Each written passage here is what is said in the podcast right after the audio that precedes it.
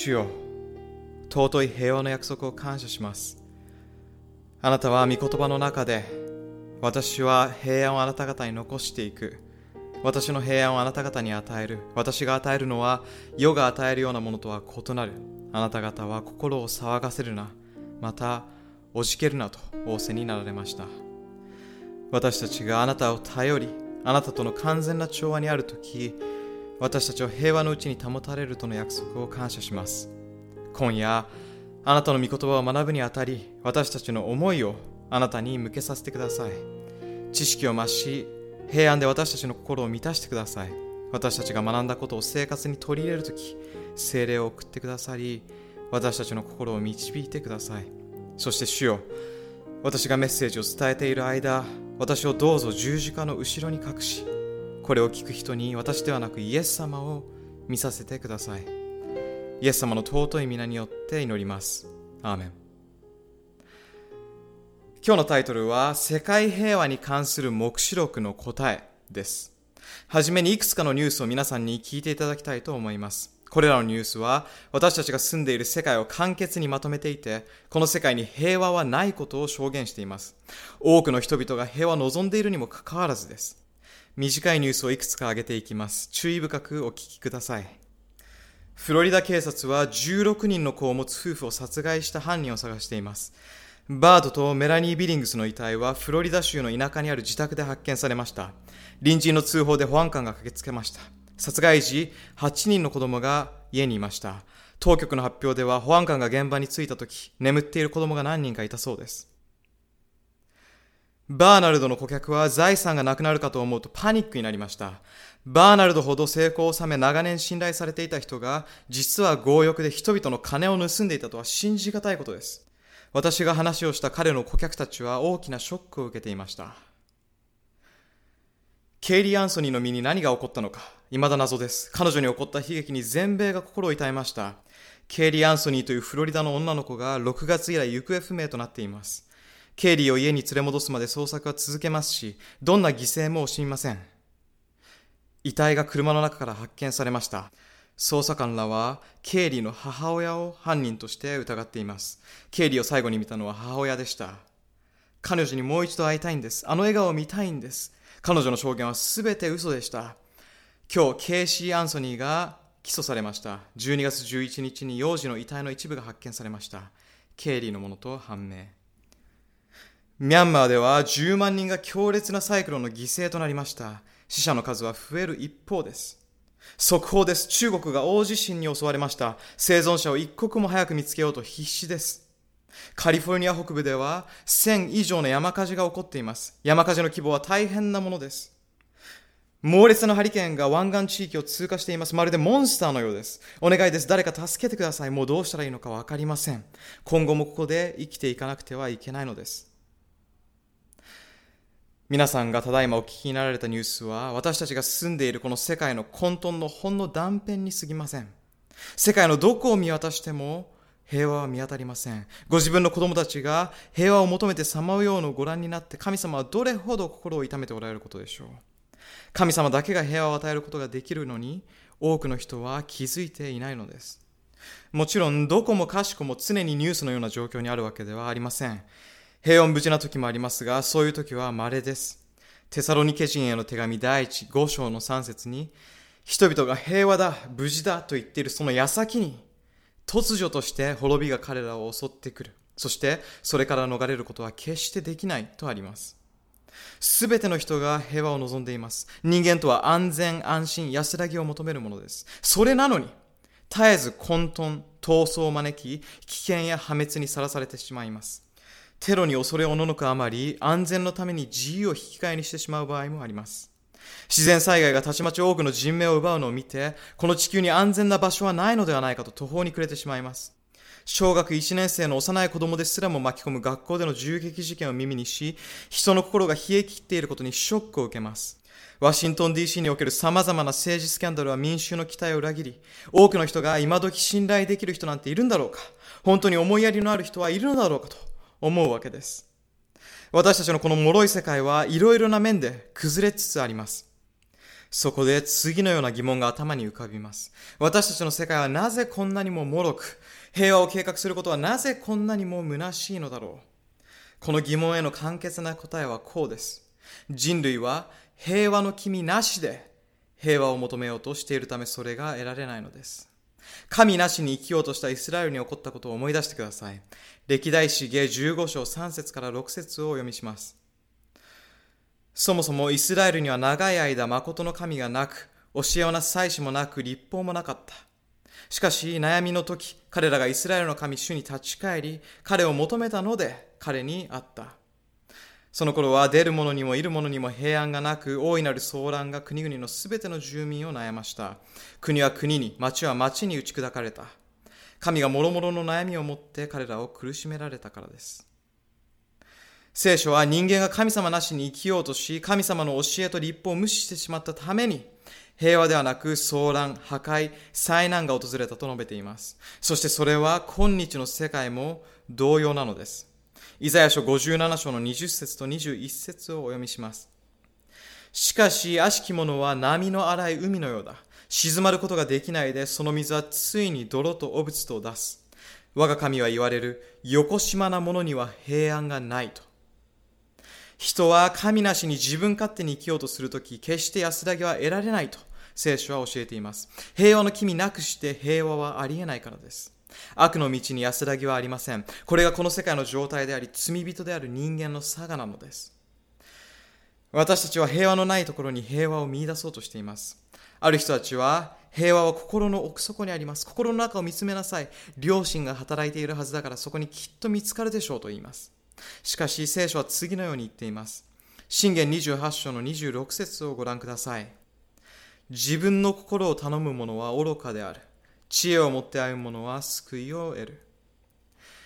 自分の心を信頼するのは愚かであると聖書にありますが、人類はまさにこれを実行してきたのです。自分で自分を賢いと思い、自分で定めた善と悪の標準に信頼してきたのです。それはつまり、何が真実で正しいかの判断基準は自分であるということです。しかし皆さん、善悪についての私たちの基準は歪んでいるのです。今日の社会を治める立法は何でしょうか？それはヒューマニズムです。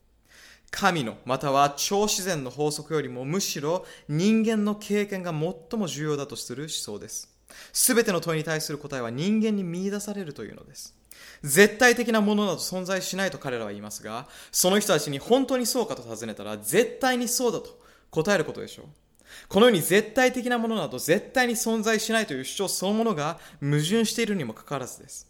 また彼らは近代社会において全ては相対的であると言い、道徳に関してもあなたには正しくても私には正しくない、あなたには間違いでも私にとっては正しいと唱えるのです。これがヒューマニズムの法則で、それが今日の世界を治めています。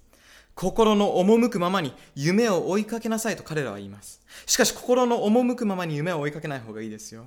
自分の夢を追いかけるとしばしば悪夢に終わることがあるからです。人間の心は信用できないと聖書は言っています。エレミア書17章の9節によると、心はよろずのものよりも偽るもので、甚だしく悪に染まっている。誰がこれをよく知ることができようかとあります。心は悪に染まっているもので、偽るものであると書いてあります。心のままにというのは危険なのです。悪という言葉を別の言葉で言い換えるなら、それは不法です。生まれながらの肉の心は立法を嫌います。心は甚だしく邪悪なので、それに従ってはいけません。信玄14章の12節に、人が見て自ら正しいとする道でも、その終わりはついに死に至る道となるものがある。と書かれています。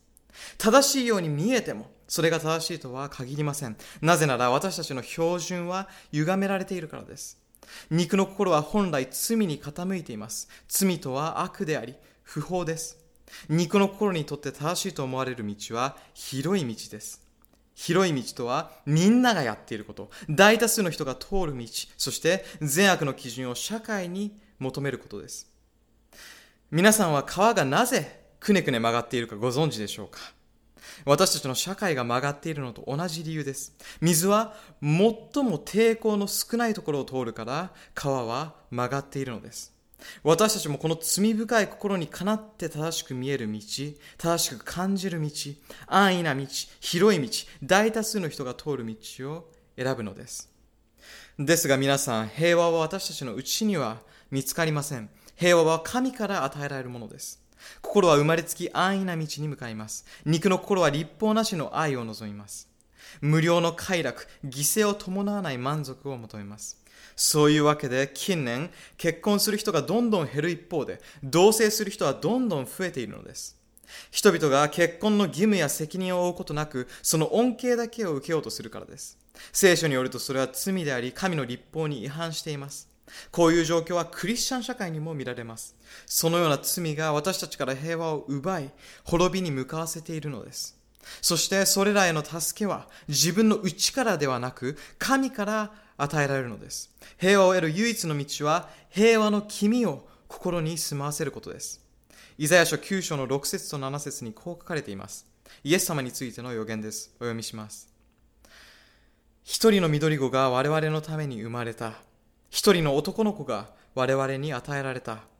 祭りごとはその方にあり、その名は霊妙なる義士、滞納の神、常しえの父、平和の君と唱えられる。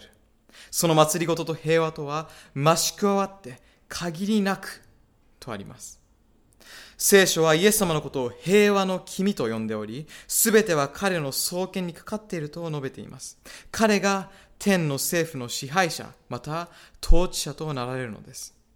聖書は神の政府は平和の政府であると述べています。なぜだかわかりますか？それは神の政府の基盤が公正かつ神聖な立法だからです。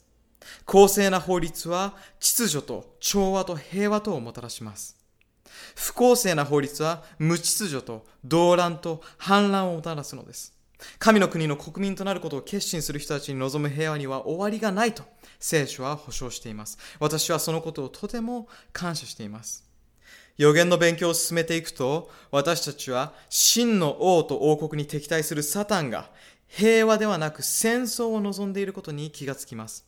サタンはイエス様だけが提供できる平和を私たちから奪おうと必死に働いているのです。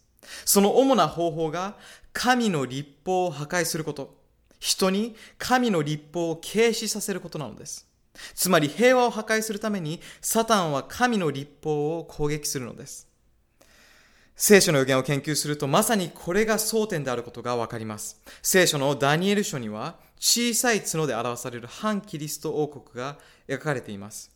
近々また別のセミナーで詳しく勉強しますが、まずはダニエル書7章の25節を開きましょう。ダニエル書7章の25節ぜひ書き留めてください。お読みします。彼は意図高き者に適して言葉を出し、かつ意図高き者の生徒を悩ます。彼はまた時と立法とを変えようと望む。反キリスト勢力、そしてサタンは時と立法を変えようとするのです。神の統治から平和を除くために神の立法を攻撃するのです。サタンの戦略の一つ、週末における主な目的の一つは神の立法を破壊することなのです。サタンの第一の計画はあなたにとって何が正しくて何が間違っているかはあなたが決めればいいというヒューマニズムの立法と神の立法を置き換えることなのです。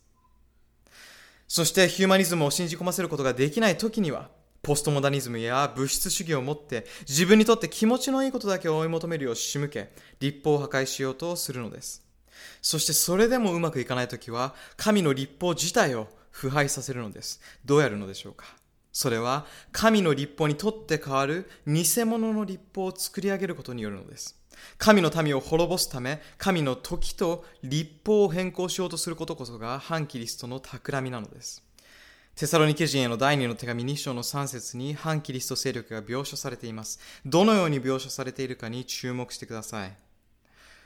誰がどんなことをしてもそれに騙されてはならない。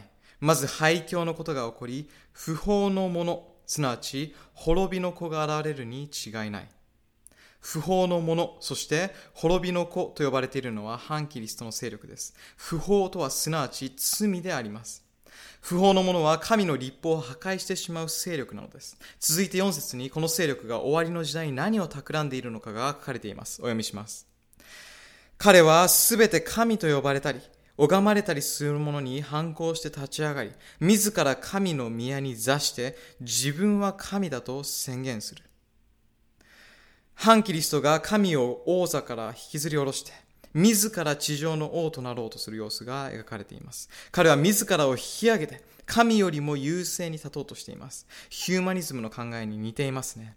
反キリスト勢力は神の宮にやってきて、無立法主義を宮に持ち込もうとするのです。皆さん、その宮が何を指していたか覚えていますか？エルサレムに建てられる建物のことでしたでしょうか？新約聖書の教えによると、神の宮とはキリストの教会以外の何者でもありませんでした。信徒のことです。私たちが神の宮であると聖書は言っています。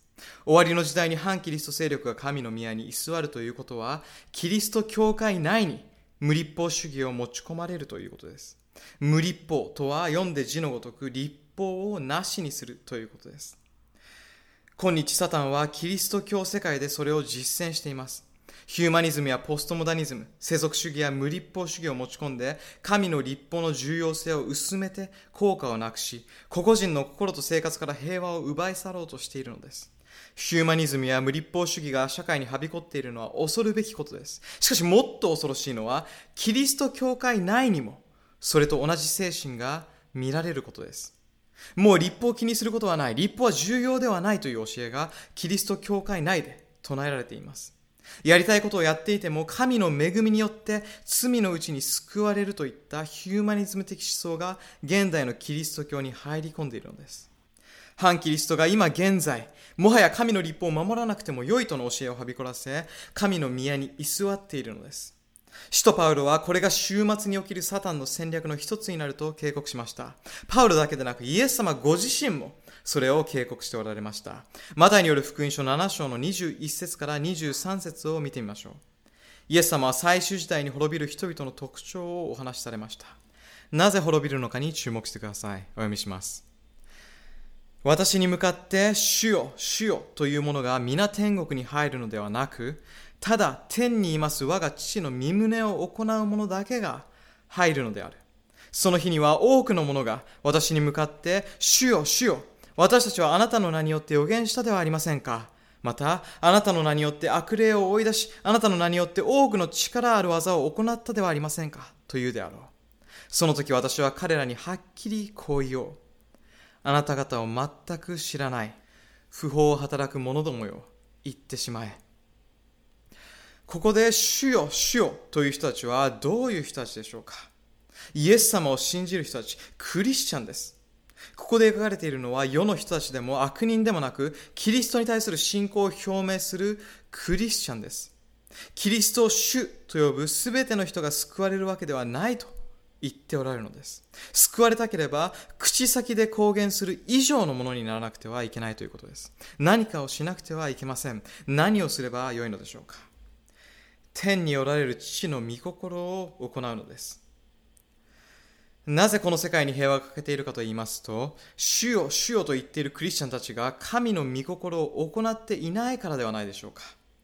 キリストの名を口で唱えながら心の中にキリストが宿っていません。見せかけの口先だけの経験であります。そういうわけで、あるミュージシャンたちは、セックスや暴力やプライドを歌った音楽を奏で、それが評価され、名誉な賞を獲得した時には、賞をもらえたことをイエス様に感謝したいと語るのです。イエス様の皆を口で唱えながら、御心は行わないのです。皆さん、イエスの皆を語る者たちは、その公言を実証しなくてはいけません。皆にふさわしいものにならなくてはいけないということです。神の品性を有し、精霊に導かれて生きるのです。神にとって最大の敵は神を否定する罪人ではありません。無神論者でもありません。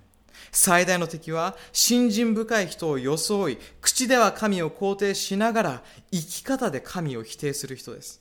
そのような人は聖なる皆に反して生きており、キリストを誤った形で表現するからです。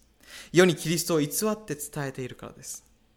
そしてそのような生き方をする人たちに対してイエス様は恐るべき言葉を発せられるのです。私はあなたを知らない。不法を行う者よ私から離れよ。そう言われるのです。一緒に想像してみましょう。イエス様がおいでになる裁きの日に、自分は救われるものだと思っている多くのクリスチャンたちは、主よ主よ、私はあなたの名においてあれもこれもしましたと語りますが、心にキリストを宿していなかったために、私はあなたを知らないと言われ、永遠の命を失ったことを知るのです。公言すれば救われると思っていた人々に対して、私はあなたを知らない。不法を行う者よ、私から離れよと。恐ろしい言葉が語られるのです。皆さん、私はそのような言葉を聞きたくはありません。イエス様が来られた時に救われるとばかり思っていた自分の滅びを悟るとは何という悲劇でしょうか。裁きに備えて心を探ることの重要性がお分かりいただけたでしょうか。心は人を惑わすので、心を吟味する必要があるのです。口先だけでイエス様を呼び求めることで救われると思い込むこと、自己を騙すことは最大の欺瞞です。私はイエス様からあなたを知らないという言葉を絶対に聞きたくはありません。私は忠実なしもべをよくやったと言われたいです。あなたはどうでしょうか？そう言ってもらうためには上辺だけで公言するのではなく、イエス様に心に宿ってもらわなくてはいけません。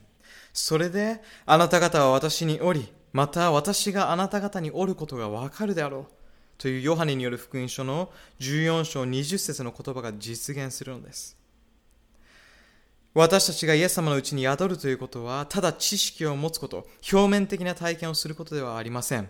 イエス・キリストとの生きたつながりを持つことなのです。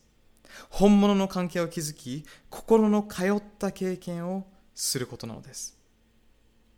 先ほどの聖句によると、滅びる人たちはなぜ滅びるのでしょうかそれはイエス様自身の言葉で語られています。不法を行う者よ。私から離れよとありました。主よ主よと呼びかける彼らはキリストの言葉を伝えていたかもしれませんが、心から立法を守っていなかったのではないでしょうか。彼らは神の御心を行っていなかったのです。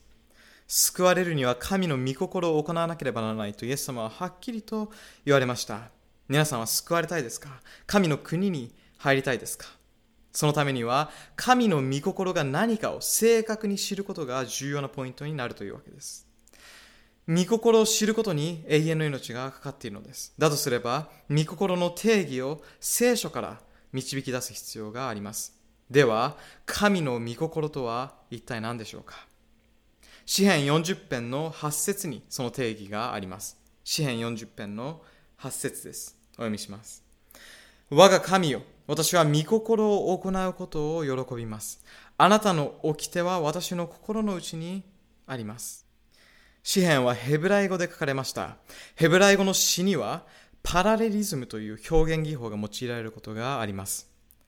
英語の詩では言葉の発音で韻を踏みますが、ヘブライ語の詩歌では言葉のアイデアや意味で韻を踏みます。つまり、聖句の前半部分と後半部分が掛け合いになっていて、お互いに意味を補い合っているのです。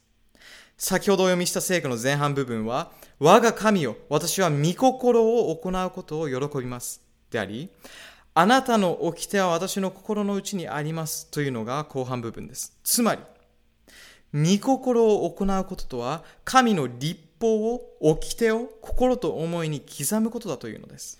これこそが新しい契約の経験であります。新しい契約とは、神の立法を心と思いに刻むことでしたよね。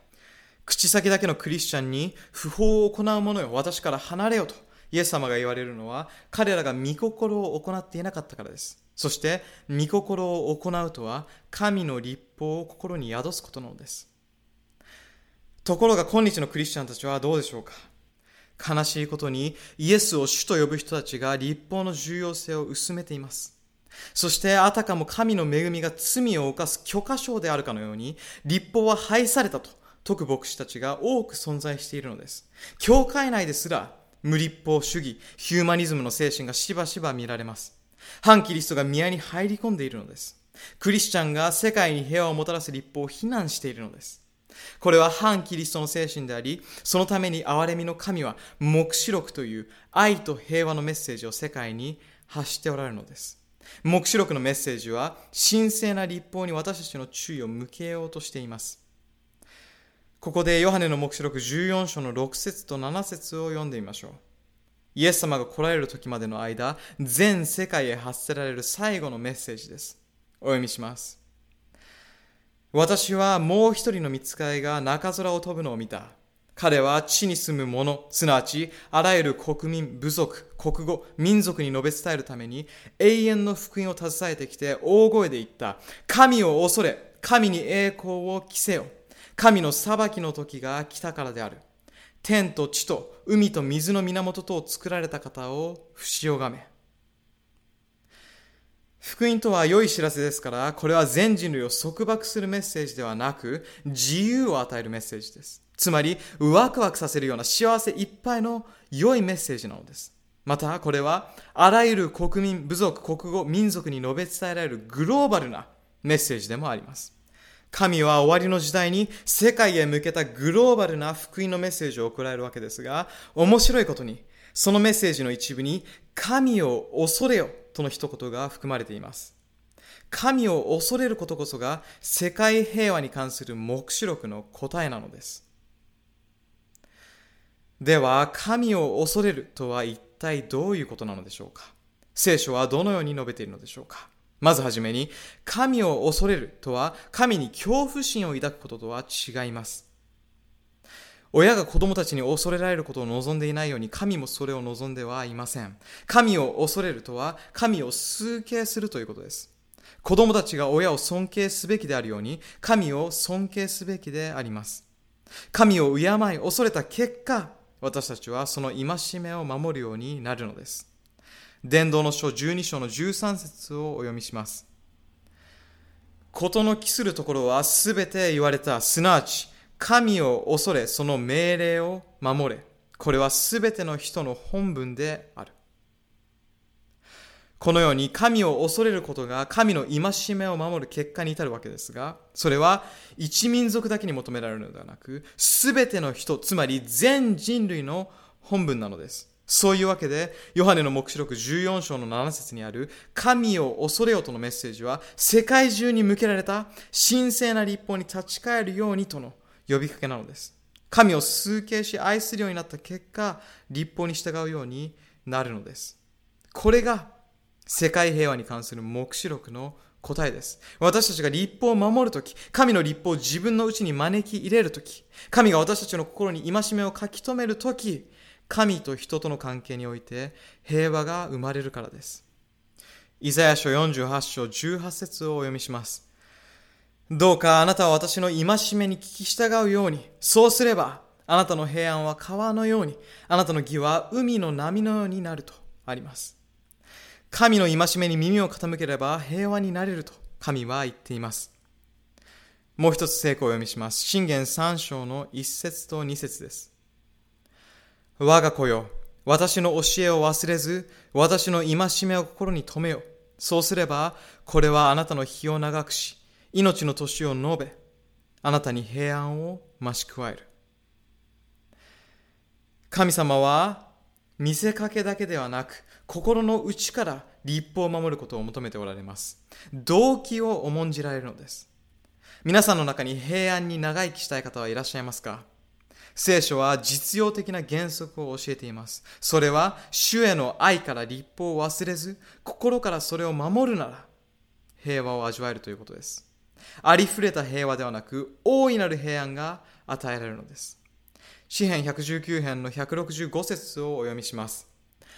あなたの掟を愛する者には大いなる平安があり、何者も彼らをつまずかせることはできません。つまり、立法が心に刻まれるならば、大いなる平安が与えられ、心に神の立法があれば、何者にも心を乱されることはないというのです。その立法が思考や感情や言葉や行動を収めてくれるからです。たとえ運転中に誰かが割り込んできたとしても、神の立法を心に宿していれば、その人に怒りをぶつける代わりに笑みを返すことだってできるでしょう。主に祈りと賛美を捧げることもできるかもしれません。何事にも何者にも平和を満たされることはありません。神の立法が心に刻まれているからです。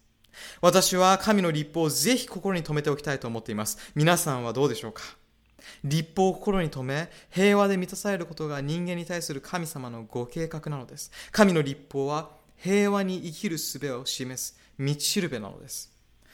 これまで人間は社会に秩序と平和をもたらすために数多くの法律を作ってきました。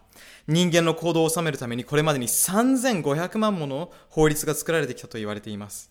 しかし神様が人に与えられたのは10の戒めだけであります。人間の作る法律は不完全で、時には不当な場合もありますが、神の立法は完全であり、魂を生き返らせると、詩編19編の7節では言われています。さらに、ローマ人への手紙7章の12節によると、戒めも正であって、正しく善なるものであるとあります。また、ヤコブの手紙2章の12節には、私たちは束縛ではなく、自由の立法によって裁かるべきと書かれています。ですから、神の立法は公正かつ完全、神聖で良いものなのです。束縛ではなく自由を与えるものなのです。神様は私たちに自由と平和を与えようとしておられます。神様は常に私たちに最善を与えようと望んでおられます。これが世界平和に関する目視録の答えであります。さて、ここで質問です。なぜ神の立法は社会の幸福と秩序にとってそれほど重要なのでしょうか？神様は石の板に立法を書かれる前にモーセに語られました。出エジプト記20章の2節から17節です。時間のため要約して話を進めますが、どうぞ後ほど読んでみてください。神聖な実会は神ご自身が語られました。第一条は、あなたは私の他に何者をも神としてはならないです。ここで神様は、あなたは人生の何事においても私を最優先しなさい。家族や友人や他の何よりも私を第一にしなさい。私があなたに命を与えたのですから、他のものを拝んではいけない。そうすればあなたは真の幸福が得られますと言っておられるのです。この戒めに何か誤りがあるでしょうか？私たちの生活で神を第一とすべきでしょうか？なぜ神を最優先すべきなのでしょうか？それは神様が私たちを何よりも大切にされたからです。人々は十字架上のイエス様に向かって十字架から降りて自分を救ってみろ。そうしたら信じてやるとからかいました。イエス様にはそれがおできになったのですが、そうすると今度は私たちを救うことができなくなってしまいます。自分自身か私たちかどちらを救うかとなった時に彼は私たちを選ばれたのです。ご自分よりも私たちを優先されたのです。ものすごく感謝すべきことですね。神が私たちを第一としてくださったので、この戒めは守るに値するのではないでしょうか。神を第一とすること、それは全ての中心に神を置き、最優先にすることです。続く第2条は第1条とよく似ています。あなたは自分のために刻んだ像を作ってはならない。上は天にあるもの、下は地にあるもの、また地の下の水の中にあるもののどんな形をも作ってはならない。それにひれ伏しても仕えてもいけない。ここでも神様は私を第一としなさいと言われています。いかなる偶像をも作って拝んではいけないと言われています。なぜだと思いますか？神に見合うものはこの世に存在しないからです。この戒めは偶像などに頼らず信仰によって歩むように教えています。私にのみ祈りなさいと教えているのです。皆さん、私たちは今現在、あからさまな偶像礼拝はしていないかもしれません。しかし違った意味で何かを拝んでいる場合があります。世の中にはアイドルと呼ばれる人たちがいますね。それは人間という偶像なのです。ある人やある人間関係に頼りきっている場合があります。また、仕事、車、スポーツ、名誉や学歴などがしがらみとなり偶像になったりもします。それが何であれ、神様よりも高いところにそれらを置くならば、それは偶像となり、神となります。あなたを作られた創造の神以外のものであれば、それは偽の神、偶像なのです。像を節を拝む習慣はないかもしれませんが、神よりも優先させるものがあるのであれば、それがあなたの偽りの神、偶像なのです。私たちがこれらの偶像をことごとく生活から締め出すことを神様は望んでおられるのです。第3条。あなたはあなたの神、主の名をみだりに唱えてはならない。神の名を不注意に、そしてむやみに使ってはいけないということです。神聖な皆を尊重すべきです。私たちは神の名を使って他人を罵ることはしないでしょう。しかし、クリスチャンを自称することで神の名を汚すことがあります。それは、キリストを信じると公言していながらも、キリストのような生き方をしていない時です。そうすることで、キリストの皆をみだりに用いているわけです。外見の振る舞い以上に私たちの心や生き方そのものが問われるのです。神の立法は奥が深いですね。第4条。安息日を覚えてこれを生とせよ。6日の間働いてあなたのすべての技をせよ。7日目はあなたの神、主の安息であるから、何の技を申してはならない。ここで神様は仕事を休むよう言っておられます。この世界のすべてを作られたお方は、週の一日を私たちに与え、礼拝するよう望んでおられるのです。神様は私たちがストレスに負けて健康を損なうことのないよう、この戒めを与えられたのです。働いてばかりではしんどいですよね。ゴムは緩い時に針を刺しても何も起こりません。しかしそれが張っている時には、針が少し触れただけでも切れてしまいます。人間もそのようなものです。神様は私たちと特別な時間を過ごしたくて、この戒めを与えられました。宇宙の神であられる方が、私たち一人一人と時間を過ごしたいと望んでおられるのです。素敵なことだと思いませんか？神様がわざわざ時間を取ってくださるなんて、私たちは一体何者なのでしょうか？主の招きに感謝して答えましょう。第5条。あなたの父と母を敬え。この戒めを無効にしたい親など存在しないことでしょう。この世界はもっとこの戒めの重要性を認めるべきでしょう。この戒めは家庭を守るために与えられています。第6条。あなたは殺してはならない。この戒めは命を守るために与えられています。ちなみにイエス様は、ゆえなく兄弟に怒ったり、憎んだりするのは殺人の罪に等しいと言われました。外見上の行為と同様に心の状態も吟味しなければなりません。すべての人が第六条を守ったならば戦争などありえません。テロ事件も起こりえません。平和な環境になるはずです。皆さんはそのような環境を望んではいませんか？天国とはそういう場所なのです。第7条。あなたは会員してはならない。イエス様は情欲を持って女性を見る者はすでに会員を犯していると言われました。やはり心を収めることが大切なのです。この戒めも家庭を守るために与えられています。この戒めを守ったならば、離婚も家庭崩壊もありません。家庭に平和が溢れることでしょう。第8条、あなたは盗んではならない。私は鍵をじゃらじゃら持ち歩くのが嫌いです。なぜ鍵を持ち歩く必要があるのでしょうかそれは、この世界には泥棒がいるからです。なぜ家も車も鍵を閉めないといけないのでしょうかこの戒めが守られていないからですね。この戒めをすべての人が守ったならば、鍵をかける必要はなくなりますよね。まるで天国のような平和な社会になることでしょう。第9条、あなたは隣人について偽証してはならない。私たちがいつでも真実を話すことを神様は望んでおられるということです。そして第10条、あなたは隣人の家を貪ってはならない。隣人の妻、しもべ、はしため、牛、ロバ、またすべて隣人のものを貪ってはならない。自分に属さないものを欲しがってはいけないということです。神様から与えられているもので満足し、隣人や彼らの持っているものに気を止めるなということです。イエス様がおられればそれで十分、いや十分すぎるでしょう。信心があってたることを知るのは大きな利得であると聖書は述べています。実会は神と人、人と人との間の平和を確立するために与えられました。これは神ご自身の口から語られた戒め、自由の立法であります。これからは実会を自由のための原則と考えてください。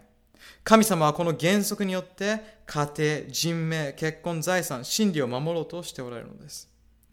全世界の人々が実会を守ったならどうなるか想像してみてください。平和で安全な世界になるはずです。実会を語られた後、神は人間が忘れやすく、彼らの記憶力が当てにならないのをご存知だったので、それをご自身の手で書くことにしました。出エジプト記31章の18節をご覧ください。主はシナイ山でモーセに語り終えられた時、証の板2枚、すなわち神が指を持って書かれた石の板をモーセに授けられた。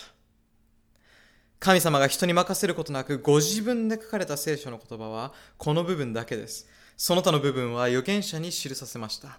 しかし実会を人に授けるときだけ神様はここは私が書くと言われたのです。実会がどれほど重要かがわかりますね。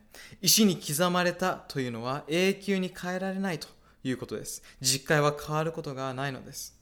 ここで初めて立法が書面として与えられたわけですが、実際には実会の原則は永遠の昔から存在していました。なぜそう言えるのでしょうか？立法を注意深く研究すると、それが神の永遠の愛という品性を反映したものであることがわかるからです。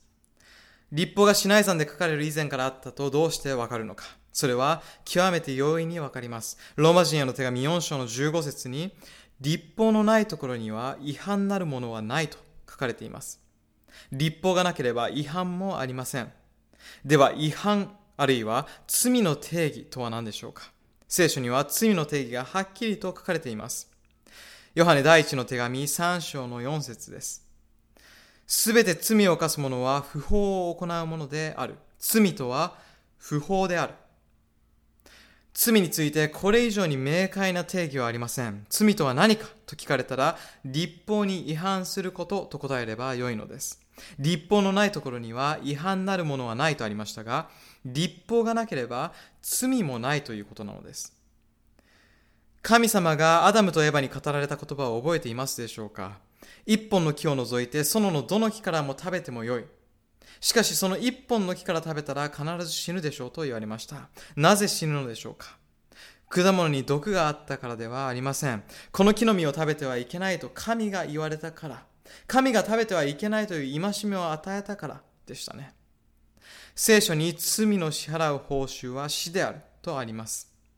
禁断の実を食べたことで、アダムとエバは神の立法を破ったのです。少なくとも第8条の盗んではならないに違反しました。自分のものではないものを勝手に取ったからです。そして第10条の貪ってはならないにも違反しました。自分のではないものを欲しがったからです。もしその時、罪がエデンの園に入ってきたのだとしたら、エデンの園には違反する対象となる立法が存在したはずです。ここまでご理解いただけたでしょうか？アダムとエバの罪の性質はカインとアベルに受け継がれました。そして創世記4章でカインは弟のアベルを殺害しました。カインは罪を犯しましたか？犯しましたよね。ということは、カインを有罪とする立法がなくてはいけません。殺してはならないという立法を破った。つまり、罪を犯したということは、立法があったということなのです。皆さん、なぜ私がこのような話をしているか、お分かりいただけているでしょうか？多くのクリスチャンが実会はシナイ山で神がモーセに与えた時から始まったと思っているからです。しかしそれは間違っています。実会はそれよりずっと前から存在しています。なぜなら罪はそのずっとずっと前から存在していたからです。もう一つ例を挙げましょう。創世記26章の5節をお読みします。アブラハムは私の言葉に従って私の悟しと戒めと定めと掟とを守ったからである。アブラハムはモーセよりも前の時代の人物です。その彼が神の戒めと掟とを守ったと書かれています。つまり、神の立法がシナイ山よりも前からあったことは明白ですね。旧約聖書において、神の立法が全ての人の善悪を決める基準であったことは明白です。では、新約聖書の時代はどうでしょうかまた、キリストの十字架と復活後におる私たちにとっても、神の立法は重要性があるのでしょうか私たちは新しい時代にいて、神の立法を破っても構わないと聖書は言っているのでしょうかイエス様の御言葉に答えを見つけましょう。マタイによる福音書5章の17節をご覧ください。イエスが語られた神の立法についての最も明確な聖句です。私が立法や預言者を廃するために来たと思ってはならない。廃するためではなく、成就するために来たのである。私が立法を破壊するために来たと考えるなんてとんでもないとイエス様は言われました。立法を廃するためではなく、成就するために来たのだと言われたのです。多くの人は成就するという意味を間違って理解しています。成就を廃すると理解しているのです。ところがそれを政府に当てはめたらどうなるでしょう廃するためではなく、廃するために来た後はおかしな話ですよね。では、成就するとはどういう意味なのでしょうかそれはいっぱいになるまで満たす、あるいは成し遂げるという意味です。十分に実現させるということです。言語のギリシャ語には、より十分に確立するという意味合いがあります。イエス様は立法を破壊するためではなく、それを実現し、十分に確立するために来られたのでした。そのため、立法に調和する生涯を全うされたのでした。こうして私たちに模範を示されたのです。続けて18節をお読みします。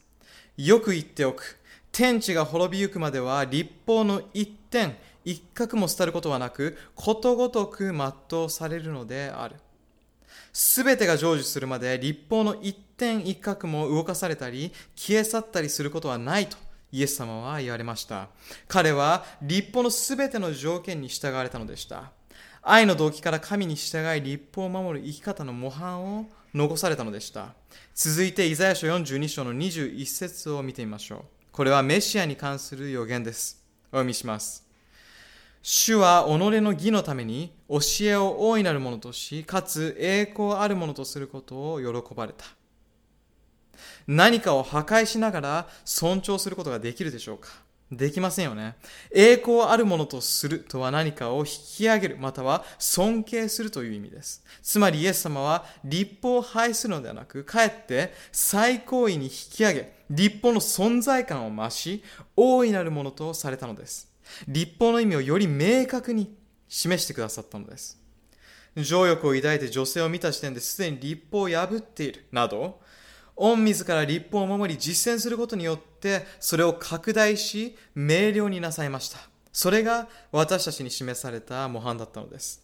ところが、キリストは十字架でお亡くなりになられた時に立法を廃止なさったという人たちがいます。十字架での死は神の立法を無効にしたのでしょうかイエス様はなぜ十字架でお亡くなりになられたのでしょうか私たちを立法から救うためでしたか罪から救うためでしたか答えを探してみましょう。マタイによる福音書1章の21節を読んでみましょう。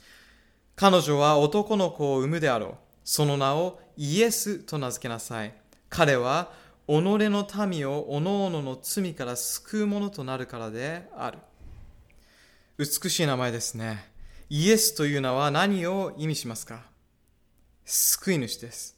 救い主を必要とする人は全人類です。彼は私たちを何から救うと書いてありますか？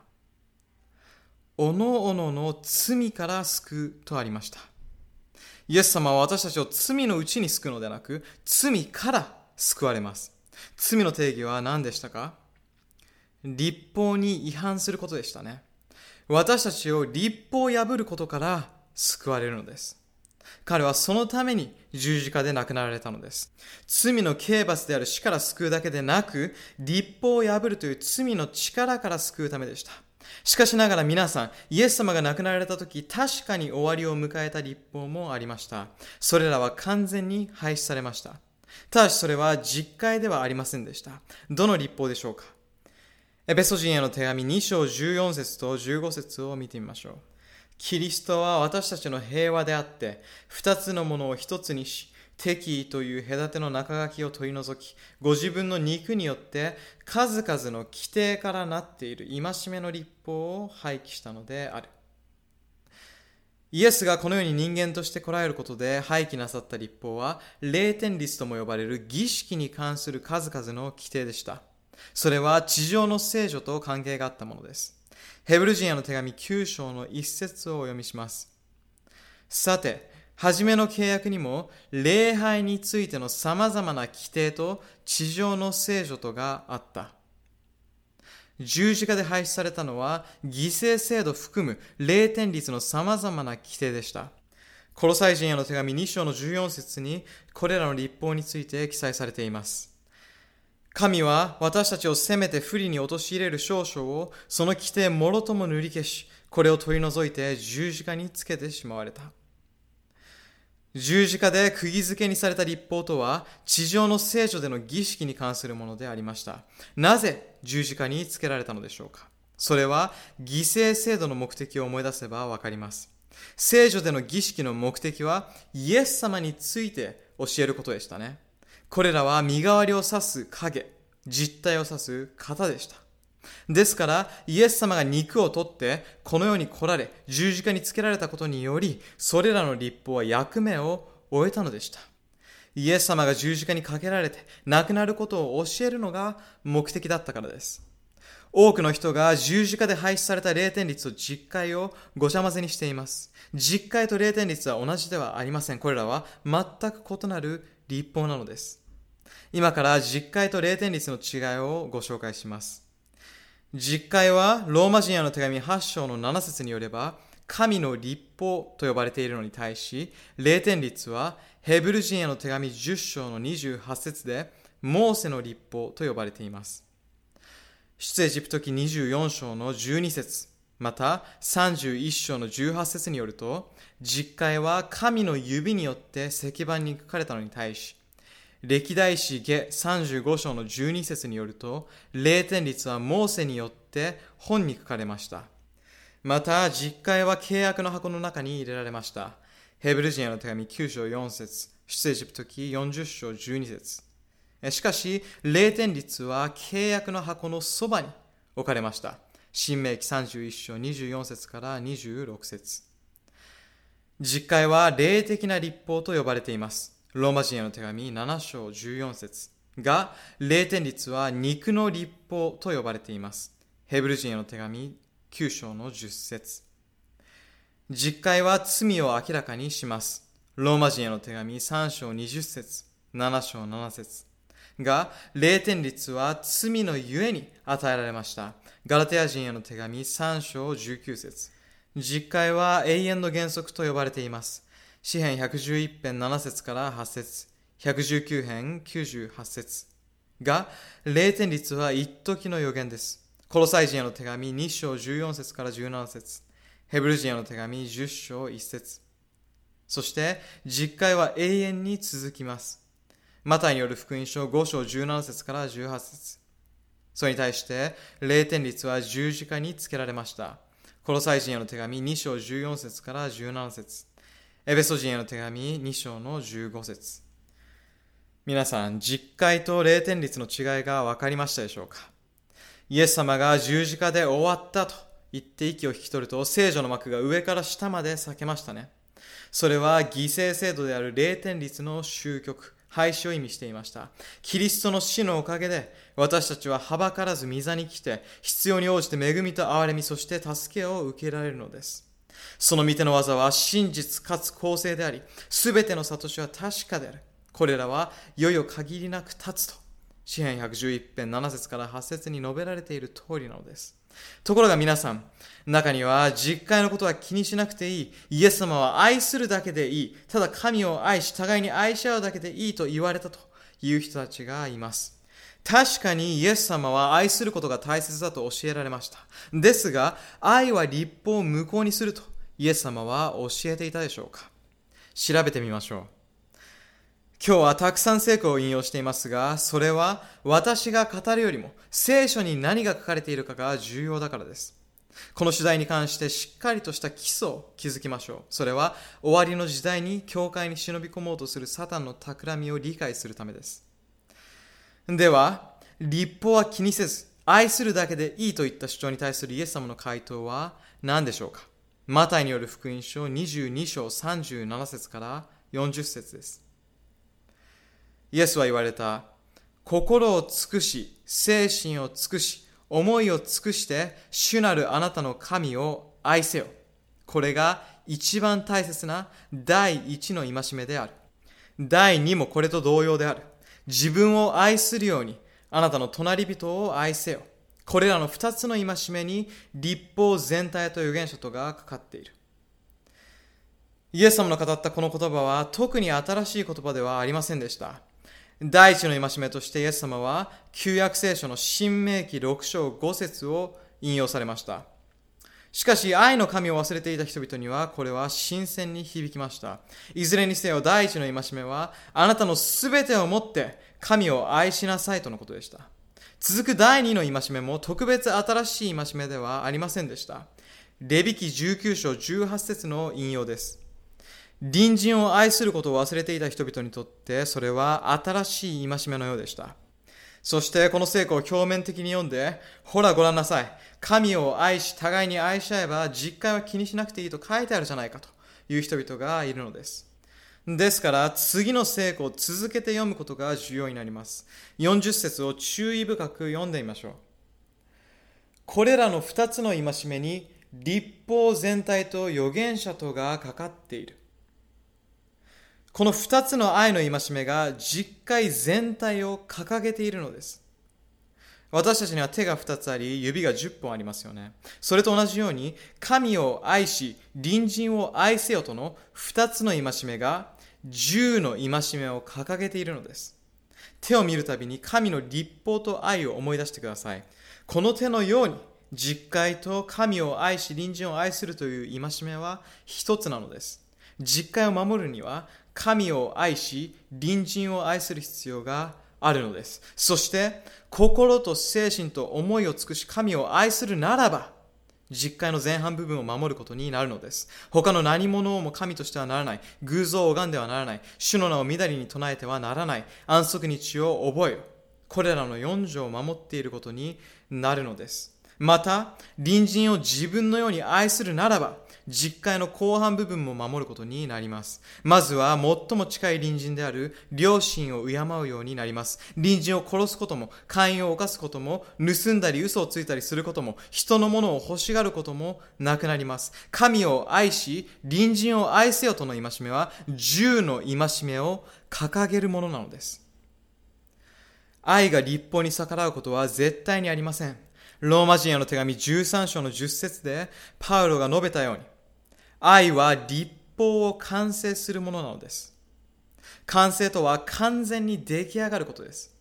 実は神の立法を守る唯一の方法が愛なのです。愛なしに正しいことをしようとしてもそれは立法主義的であり、決してうまくいきません。しかし神を愛し、互いに愛し合うなら、当然の結果として心と生活の牛に立法が完成させられるのです。信徒の生活において愛の力が愛の立法を確立するのです。そういうわけで、ヨハネによる福音書14章の15節で、イエス様は、もしあなた方が私を愛するならば、私の戒めを守るべきであると言われたのです。キリストは私たちの愛がどれほどのものなのかを知りたいのです。実会に従うことで愛は実証されるのです。逆に考えますと、私を愛していないならば、立法を守らなくてもいいとイエス様は言いたかったのかもしれません。なぜなら、愛を持たずに立法を守ることは立法主義になってしまうからです。それでは誰も救われません。自分の行いで自分自身を救うことはできません。神の恵みによってのみ救われるのです。さらにこの聖句の言語であるギリシャ語では、もし私を愛するなら、あなたは戒めを守るでしょうと読むことができます。それは愛こそが主を喜ばせるための動機、力となるからです。イエス様への愛は常に愛の立法への服従へと導きます。会員で捕まった女性の話を覚えていますか？第7条を破った彼女は神の立法を犯したので死に値するとみなされ石打ちの刑に処せられるはずでした。そんな時彼女はイエス様のところへ連れてこられました。罪だらけの生活ではありましたが彼女にとってイエス様の足元は宇宙で最高の場所となりました。なぜならイエス様は彼女の罪を多めに見たのでも、無視したのでもなく、許してあげたからです。私もあなたを罰しないと言われたイエス様は、それから、行って罪を犯し続けなさいと言われたでしょうかあなたは私の恵みのもとにいるから、今後も罪を犯して構いません。これまでの生き方で救われますよと言われたでしょうかいいえ、もう罪を犯してはいけませんよとはっきりと言われました。これが真の福音です。過去の罪を許された彼女は新たな人生を歩む力が与えられたのでした。現在のキリスト教には2つの極端な考え方があります。一方は立法への服従によってしか救われないと言っています。自分の行いによって救われるという教えです。それはサタンによる偽りの教理であります。私たちは誰も自分で自分を救うことはできません。そしてもう一方はどう生きようと問題ではありません。神の恵みがあれば何だって救われます。だから何をしても大丈夫というものです。こちらも間違った考え方です。これらの極端な教えのちょうど真ん中に、まっすぐな狭い道があり、それこそが神の御心なのです。それは、神は私たちの罪を許し、そして罪から解き放たれた新しい命を生きる力を与えるというバランスの取れた真の福音です。続いて次の質問を一緒に考えてみましょう。立法は人を束縛するものなのでしょうか？立法遵守を立法主義と非難するクリスチャンは多くいます。しかし皆さん、神様がモーセに立法を与えになった時はどうだったでしょうか？立法が自由を基盤として与えられていることに注目してみてください。出エジプト記20章の2節をお読みします。私はあなたの神、主であって、あなたをエジプトの地、奴隷の家から導き出したものである。つまり、あなたに自由を与えたのは私であるということですね。あなたたちには自由の民であってほしいというわけです。自由という文脈のうちに立法は与えられたのです。罪からの自由です。神様はご自分の民を束縛の地から導き出し、自由であり続けるために実会をお与えになりました。隣人同士、また神との平和を保つ術を教えるものでした。神の立法は人を縛り付けるものではありません。それは自由の立法なのです。考えてみてください。道路には信号や速度制限がありますが、それらがある理由、目的は何でしょうか？私たちを束縛するためでしょうか？それとも私たちを守るためでしょうか？私たちを事故や怪我から守ってくれるためにありますよね。神様の立法も同じです。運転をしていて赤信号にかかった時、この信号は自分の自由を奪っていると思うでしょうかむしろ信号がなければ命を失う危険すらあるのです。信号などの交通ルールの目的は私たちを保護することです。神の立法も同様です。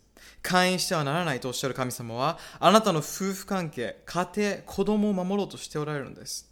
殺してはならないは、あなたの命を守るためにあるのです。これは自由の立法なのです。では、次の質問です。私たちは結婚して8年になりますが、私が定説を守ることを妻が望むのは道理にかなっていますか？それとも立法主義的でしょうか？道理にかなっていますよね。妻が定説を守ることを私が望むのも道理にかなっています。夫婦は互いにケア関係にあり、そして愛し合っているからです。愛し合っているので当然のことですし、決して束縛的なことではありません。一人の人だけを受け入れるということは、他のすべての人にノーということです。一人に定説を誓って残りの生涯を送るというのは窮屈なことでしょうか？束縛でしょうか？もし愛し合っているならば、そんなことはないのではないでしょうか？その人だけを求めるから一人だけでいいのです。結婚は束縛でしょうか？相手が誰かにもよりますけど、結婚相手を心から愛するなら、絶対に束縛とはなりません。純真な愛を表すことは自由なのです。神の立法も同様です。心から神様を愛するなら、束縛ではなく自由なのです。逆に愛がないと、それは束縛となります。従う動機となる愛が肝心なのです。ヨハネ第一の手紙5章の3節に、神を愛するとはすなわち、その戒めを守ることである。そして、その戒めは難しいものではないとあります。心から主を愛するなら、神の立法は難しいものではなく、重く辛いものではないというのです。もし神を愛さないなら、それは辛くて厄介な束縛となります。なぜなら、自分の力に頼ってしまい、結果どうしようもなくなるからです。私たちは無力です。ですが、神の愛は、心に立法を実現させる力となるのです。では次の質問です。しっかり理解できるようあらゆる角度から考えてみましょう。立法は私たちを救うことができるでしょうか？答えは断じてノーです。自分の行いによって救われることは決してありえません。私たちの義は汚れた衣のようであると聖書は言っています。よって救われるには神の恵みによる以外にありません。エペソ人への手紙2章8節と9節を開いてみましょう。あなた方の救われたのは実に恵みにより信仰によるのである。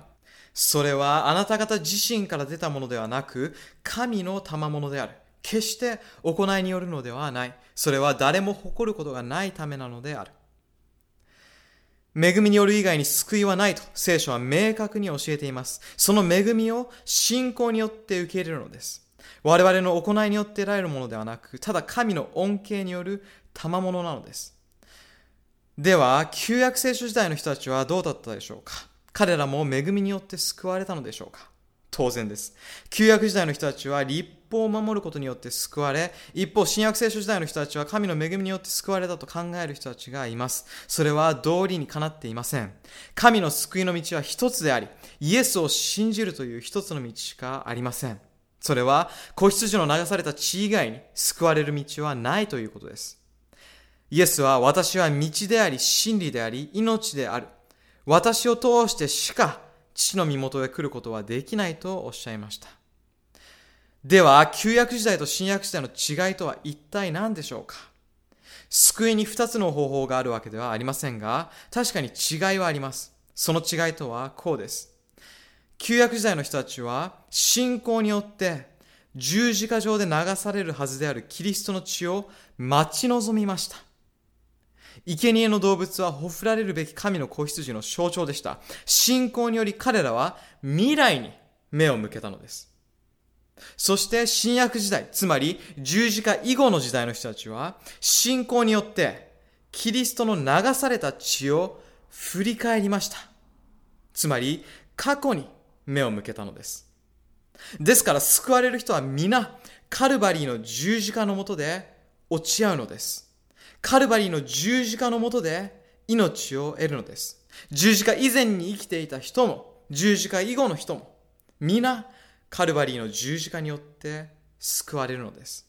十字架への道は一つであり、誰でもその道を選ぶことができるのです。感謝ですね。そういうわけで、旧約と新約における違いは、救いの方法に関するものではなく、未来を見て待ち望むか、過去を振り返るかということだけなのです。ただし、どちらも、どちらも神の恵みによるキリストの血に対する信仰によってなされるのです。ご理解いただけたでしょうか？ではどうして恵みによって救われるのに立法を守るのでしょうか？ここで質問です。皆さんの中にマンゴー好きな方はいらっしゃいますか？なぜマンゴーの木はマンゴーを実らせるのでしょうか？マンゴーの木であることを証明するためでしょうか？それともマンゴーの木と呼ばれる資格を得るためでしょうか？なぜでしょうか？それはマンゴーの木だからです。マンゴーの木だからマンゴーを実らせるのですね。なかなか奥が深いと思いませんか？同様に、クリスチャンは自分がクリスチャンであることを証明するために立法を守るのではありません。クリスチャンだから立法を守るのです。イエス様が立法を守ったのですから、それに従うのです。クリスチャンになることは、キリストのような人となることなのです。クリスチャンは信仰によって救いの賜物を得た結果、神の立法を守り、御霊の実を結ぶのです。ガラテヤ人への手紙5章の22節に、御霊の実は愛であると書かれています。また、ローマ人への手紙13章10節に、愛は立法を完成するものであるとあります。私たちは心を尽くし、精神を尽くし、力を尽くして、主を愛するからこそ、立法を守り、御霊の実を結ぶのです。つまり、服従は実、愛は根っことなります。それで立法を守るのです。イエス様がしてくださったことに対する自然な応答なのです。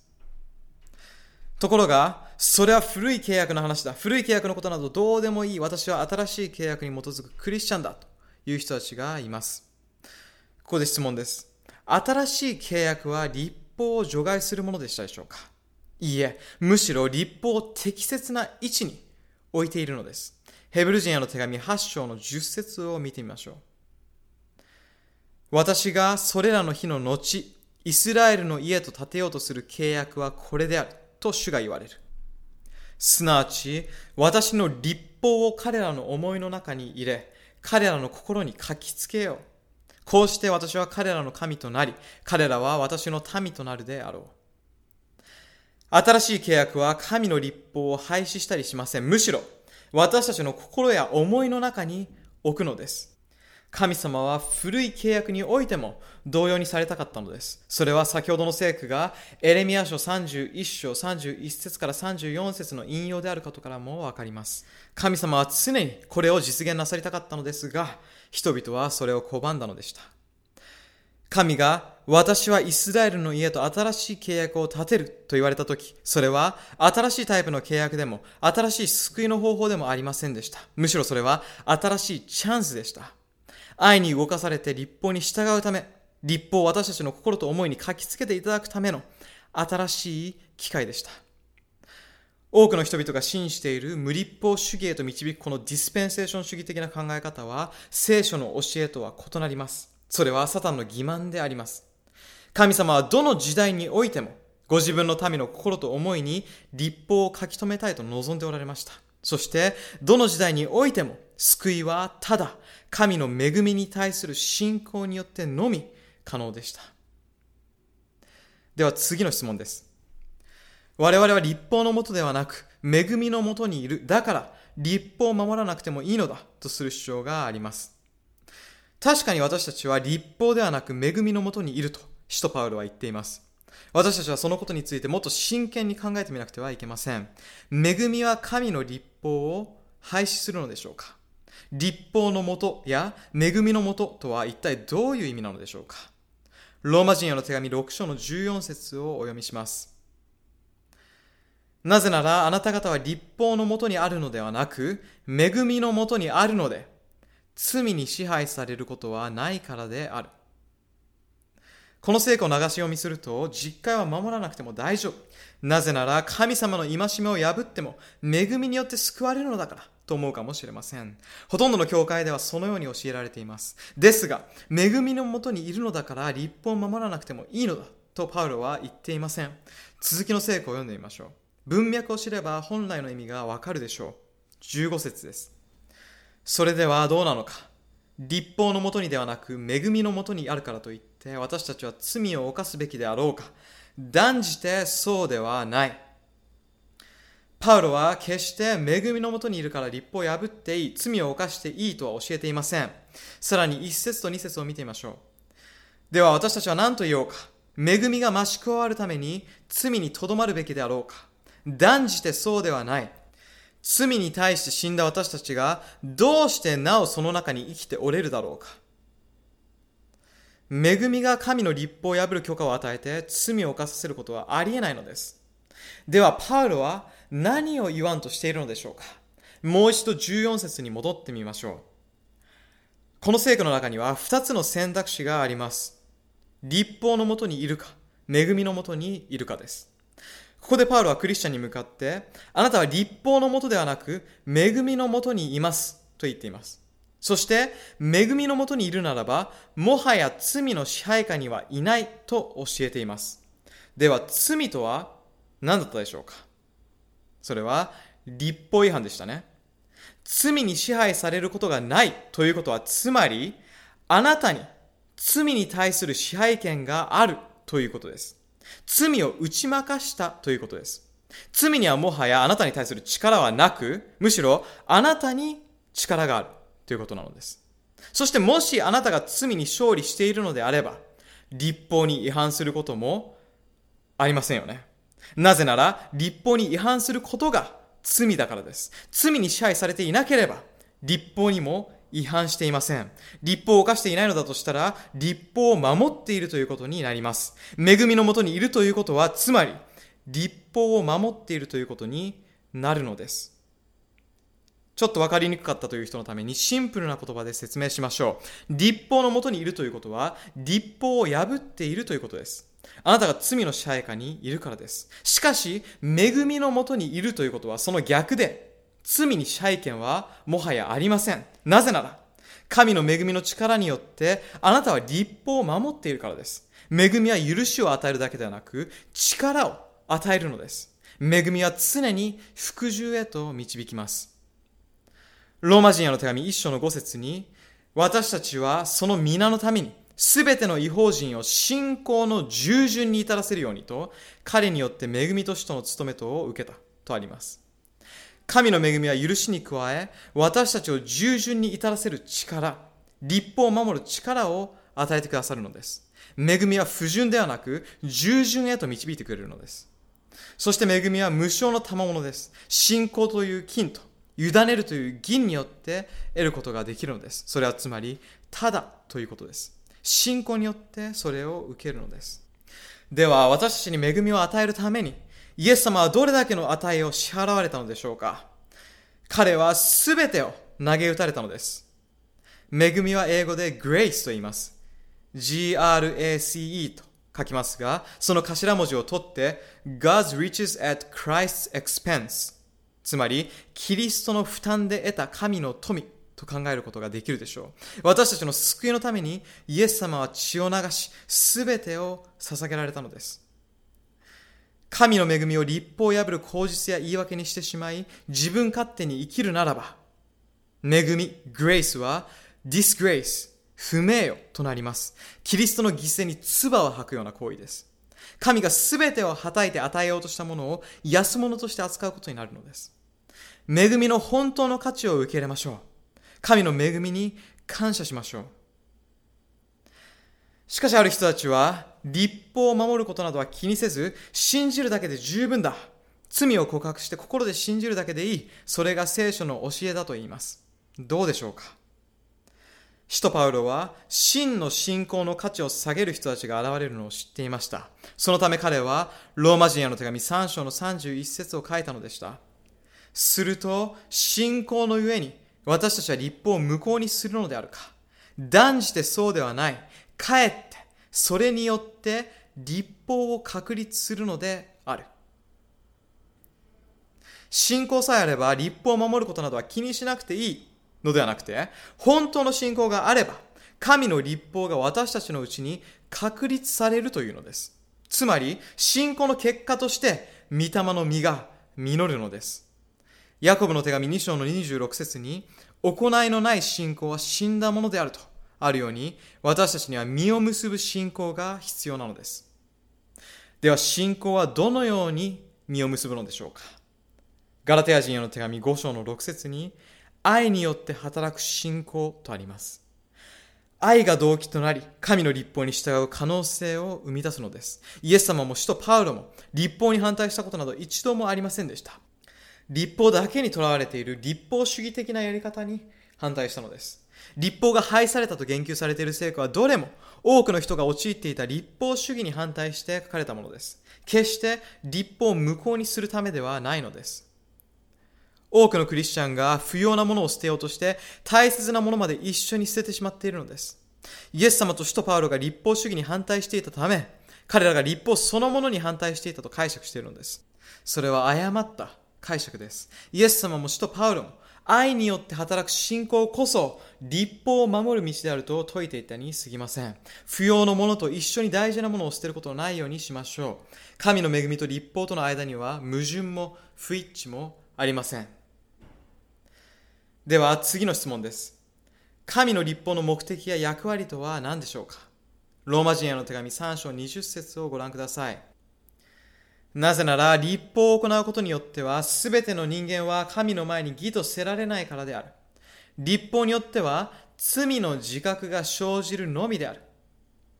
この聖句によると、立法の目的は罪の自覚を生じさせるためだとありますね。立法が罪とは何かを明らかにするので、立法なしに罪を知ることはないというのです。ヤコブの手紙1章の22節から24節は、神の立法は鏡のようなものであると述べています。鏡の役割は何でしょうか？皆さんも毎朝起きて外出する前に鏡を見ますよね。なぜでしょうか？鏡を使う目的は一つだけです。それは自分の姿を見るためです。それはひょっとしたら喜ばしい現実ではないかもしれません。それでも本当の姿が映し出されるのです。鏡の目的は現実を明らかにすることです。神の立法は鏡のようなものであり、罪が何かを知る手助けをしてくれます。これからある実験をしてみましょう。私の顔に汚れをつけてみます。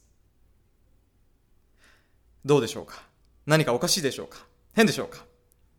さて、私は自分の状態に気づいていません。自分はかっこいい、イケていると思っています。いいスーツを着ていますからね。でも、顔に何かがついているのです。どうやったらそれを知ることができるでしょうか私は皆さんを信用していません。どうしたらこの現実を知ることができるでしょうか鏡ですね。そして、神の立法は鏡のようなものなのです。では鏡をください。ひどいですね。皆さんが教えてくれた通りです。鏡を見て初めて気づきます。これと同じように、立法という鏡を見て初めて自分の罪が明らかになるのです。自分に罪があることを立法が示してくれるのです。では、神の立法を私はどうすればいいでしょうか？突きつけられた現実が気に入らないからといって、立法を破壊すればいいでしょうか？そうすれば私の状態は変わるでしょうか？何も変わらないですよね。罪に汚れたままです。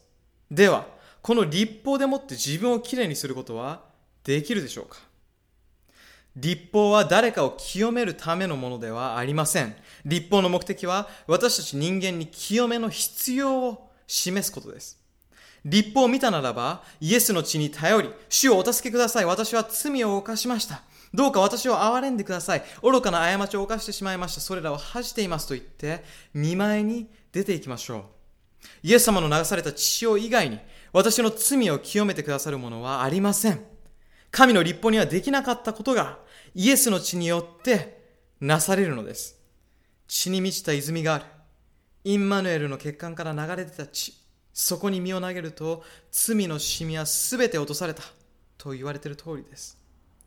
さて、顔を拭いてみました。どうでしょうか？綺麗になりましたか？かっこいいですか？自分にはわかりません。そういう時は何が必要ですか？そう、鏡ですね。それはつまり、立法が再び必要になるということです。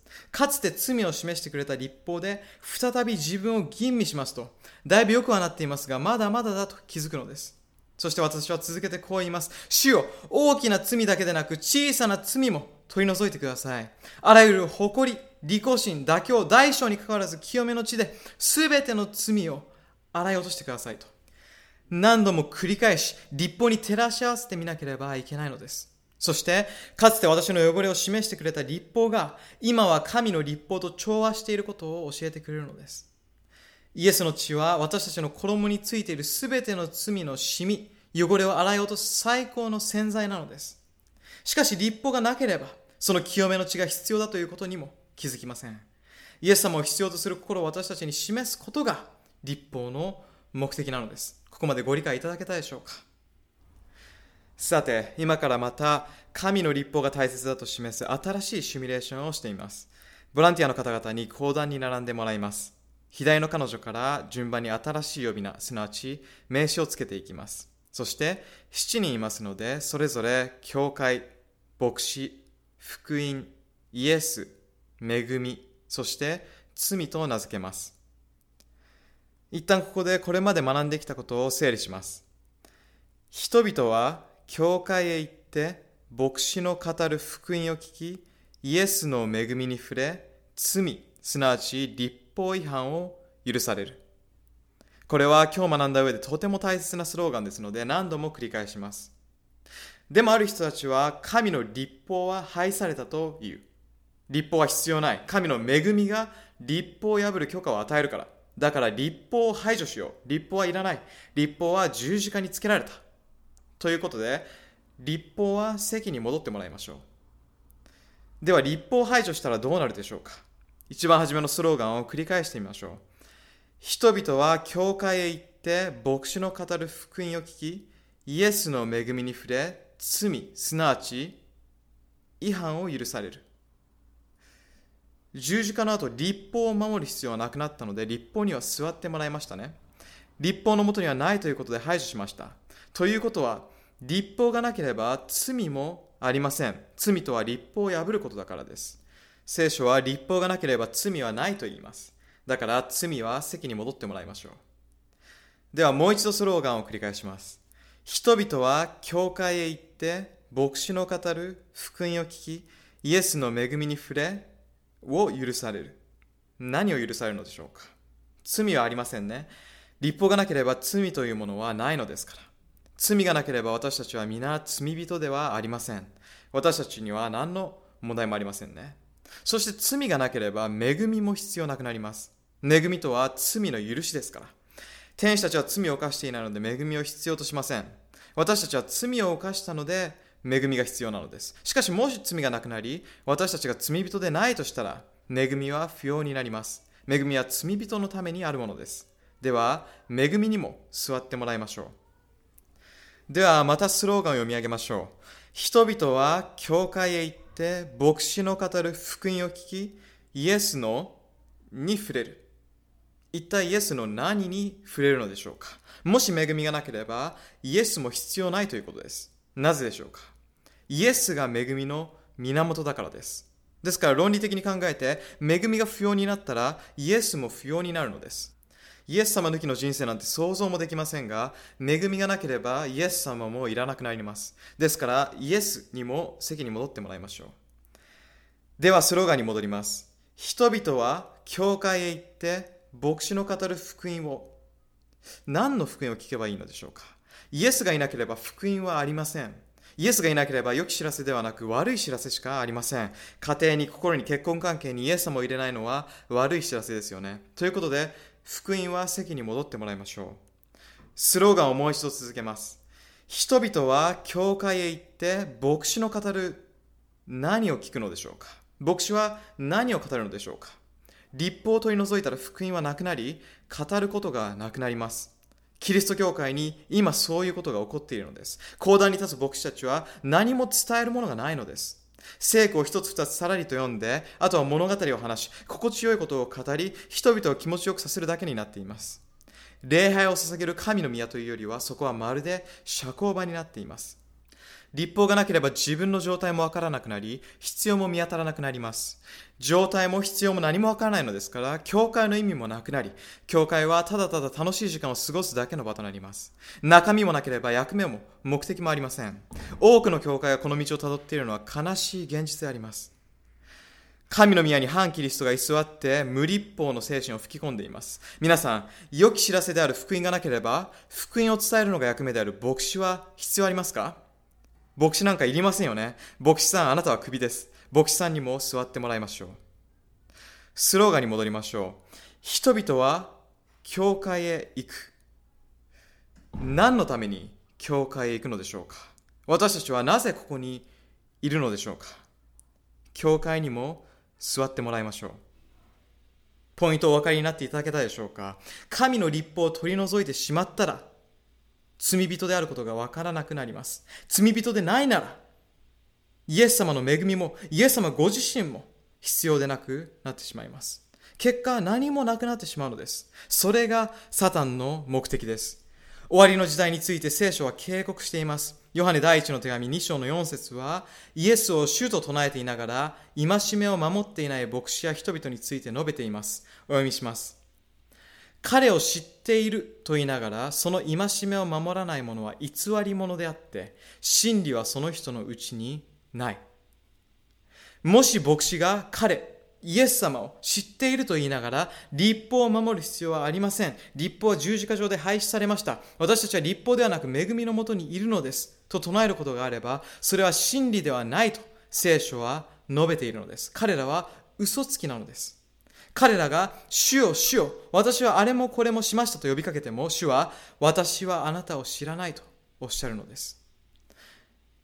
そして偽りが語られる一方、神様は真理のみを語り、真理に生きる民を用意なさいます。ヨハネの目視録14章の12節に彼らのことが書かれています。お読みします。ここに神の戒めを守り、イエスの信仰を持ち続ける生徒たちの忍耐がある。信仰だけでも行いだけでもなく、主イエスへの愛に動かされ、信仰を持ち、戒めを守る人たちであります。次にヨハネの目視録の最後の章を見てみましょう。ヨハネの目視録22章です。ここには、実会を守る人たちのことが書かれています。ヨハネの目視録22章14節です。命の木に預かる特権を与えられ、また門を通って都に入るために、戒めを行う者たちは幸いである。皆さんは生徒たちが神の都に入るとき、一緒に入りたいですか？私もその中にいたいです。ここに真の新しい契約を経験した民がいます。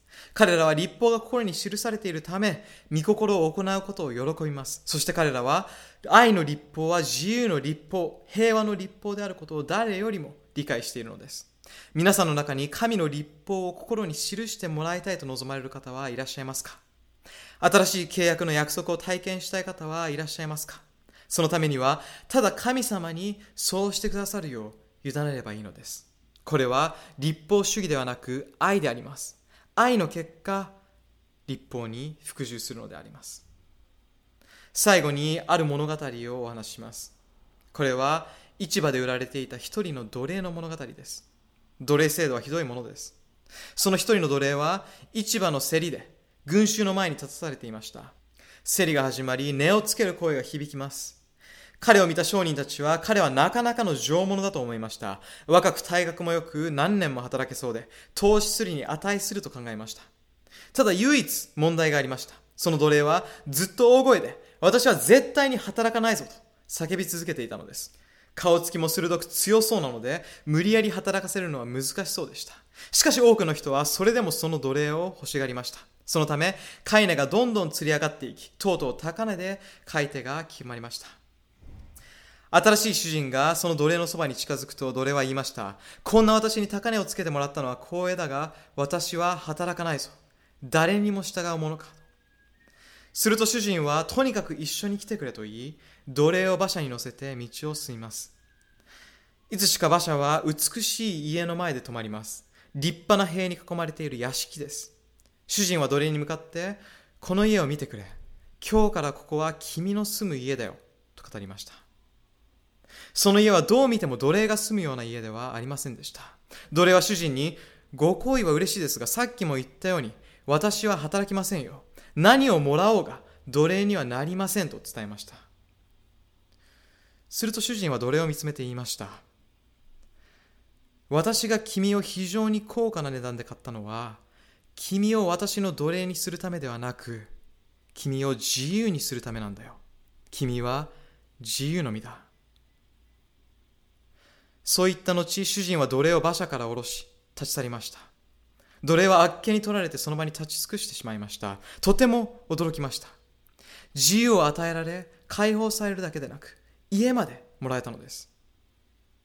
そして奴隷は自分に注がれた親切と憐れみと恵みについて考えました。そして急に思い立って自分を解放した男の乗っている馬車の後を追いかけました。奴隷は馬車を止めて主人にこう言いました。私を自由にするために代価を払ったのであれば、私は生涯あなたに仕えます。私の生きている限りずっと私はあなたのものです。約2000年前、そこにも奴隷と主人がいました。人類は立法ではなく罪の奴隷でした。しかしあるお方が私たちを買い取るためにおいでになられました。イエス様の血という高い値が支払われ、私たちは買い取られたのです。金や銀のような朽ちるものではなく、イエス様の流された尊い血と涙によって買い取られたのです。これが私たちのために支払われた贖いの値です。私たちを奴隷にして言いなりにして縛り付けるためではなく、自由にするために買い取られたのです。何からの自由でしょうか？罪からの自由です。心配や恐れ、悪習慣、情欲、憎しみや嘘や罵りといった私たちを縛り付ける諸々の罪からの自由です。キリストの血は今夜も私たちを縛り付けるものから自由にしてくれます。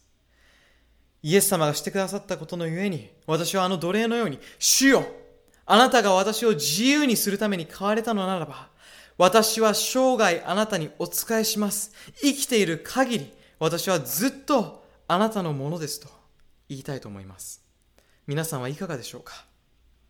神戸を垂れて目を閉じ、心を探ってください。あなたは罪の奴隷でしょうか？今日、あなたはキリストの恵みにより、自由になってこの場所を離れることができます。キリストの招きに耳を傾けその驚くべき素晴らしい恵みを心に受けてください。神の恵みをあなたの人生に受け入れ自由になりたいのならば主よあなたが私を自由にするために買われたのなら生涯あなたにお仕えしますと宣言してみてください。